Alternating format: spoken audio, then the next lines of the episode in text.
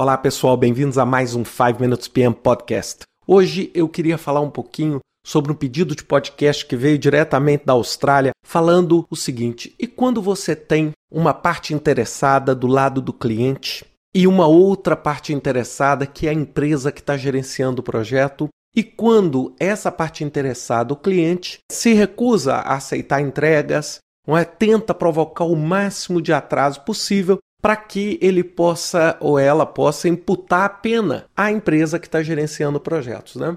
E como né, você deve agir nesse sentido? Bem, a primeira coisa, eu queria separar a minha resposta em duas. A primeira preventiva, a segunda corretiva. A primeira preventiva é o seguinte: bem, ao que me parece, esse tipo de problema é um problema de confiança, né? Ou seja, você tem um problema de boa fé no relacionamento entre essas duas partes. Ou seja, você o cliente contratou uma empresa com o objetivo de provocar uma disputa para poder ganhar em cima das penalidades. E eu queria dizer o seguinte: nesse aspecto preventivo, independente de qual lado você esteja, se você é o cliente, eu acho que você está fazendo uma tremenda de uma bobagem, porque o que é importante para o seu projeto não é a multa que você está imputando na empresa. Porque, sem dúvida nenhuma, não existe multa que recupere o prejuízo de um projeto fracassado. E se você é o lado da empresa de consultoria ou da empresa que está fazendo esse trabalho, você também fez um péssimo negócio porque você não se estruturou bem. Então, como preventivo, eu queria dar algumas linhas para vocês rapidamente. A primeira coisa, eu adoro uma frase que é atribuída a Warren Buffett, né? Ele fala que não existe negócio bom com quem não é bom. Então, a primeira coisa que você tem que entender é o seguinte: quando você está lidando com um potencial cliente que é, não inspira confiança, é melhor não fazer negócio do que fazer. Não há contrato que proteja você contra a má fé.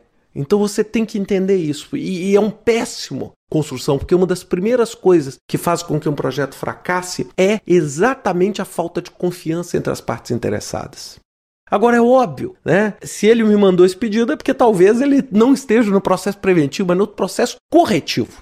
Não é? A primeira coisa é o seguinte: se você está dentro desse problema, ou seja, você já errou, né? Você já infelizmente não conseguiu identificar isso antes. Não é? E como é que você tem que fazer isso imaginando sob o ponto de vista de quem está gerenciando esse projeto? A primeira coisa, quando você não consegue ter uma boa fé e uma relação de confiança entre as partes interessadas, a primeira coisa que vai acontecer e que você vai precisar de fazer é formalizar mais. Sem dúvida nenhuma, isso vai burocratizar o seu processo, vai acelerar aí a produção de documentos, etc. E muitas vezes isso pode até gerar um excesso de trabalho para você, mas você tem que entender que tudo vai precisar de ser muito mais formalizado. Absolutamente tudo. Aquilo que você mandaria no e-mail, hoje você vai ter que colocar no memorando, assinar, confirmar recebimento. Por quê? Porque aquilo que não está escrito muitas vezes vai ser o motivo para que você crie o claim ou para que você crie esse pedido. Você vai ter que formalizar todos os encontros, é? ou seja, você vai substituir os modelos tradicionais de comunicação informais, como por exemplo um telefonema ou um e-mail informal, para toda uma estrutura formal. Por quê? Porque é a única forma que você vai ter de se proteger. Então você vai ter que introduzir mecanismos adicionais de controle, vai ter que introduzir uma elaboração muito mais precisa de qualquer tipo de contrato. E eu vou dizer, a parte interessada mais importante do seu projeto vai se tornar o seu advogado. Porque sem dúvida nenhuma você está no modelo de crise. Né? Eu já escrevi vários artigos sobre crise em projetos e uma das coisas mais importantes, fatores indicativos de crise em projeto, é quando existe essa perda de confiança. E quando as pessoas começam a substituir o engenheiro na discussão pelo advogado, e onde o tópico deixa de ser a parede, a porta, a janela ou o código do software e passa a ser a cláusula 23 ou a cláusula 40 do seu contrato. Então você vai ter esses indicativos e, infelizmente, você vai ter que mudar o escopo da sua guerra, porque aí você está num processo de crise. E num processo de crise, você tem as alternativas clássicas, ou você reduz o escopo, mantém tempo e custo, ou você adiciona custo e mantém o escopo. Não é? Você não tem tantas soluções. E a gente lembra, se você está numa situação como essa, não existe saída boa. Existe saída ruim e péssima.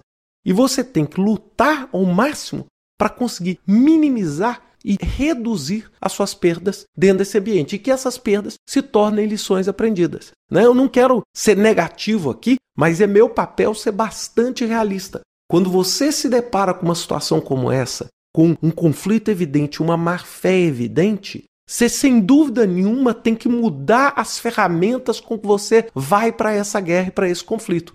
É? Onde a presença aí dessa formalização vai ser talvez o único artifício que você vai ter para conseguir evitar ou minimizar as suas perdas nesse projeto. E que isso sirva aí de um ótimo exemplo para vocês que estão agora começando um novo projeto, para poder evitar exatamente isso. Ou seja, você começar o projeto com o pé direito, buscando sempre fazer negócios bons com quem é bom. Um grande abraço para vocês, até semana que vem com mais um 5 Minutes PM Podcast.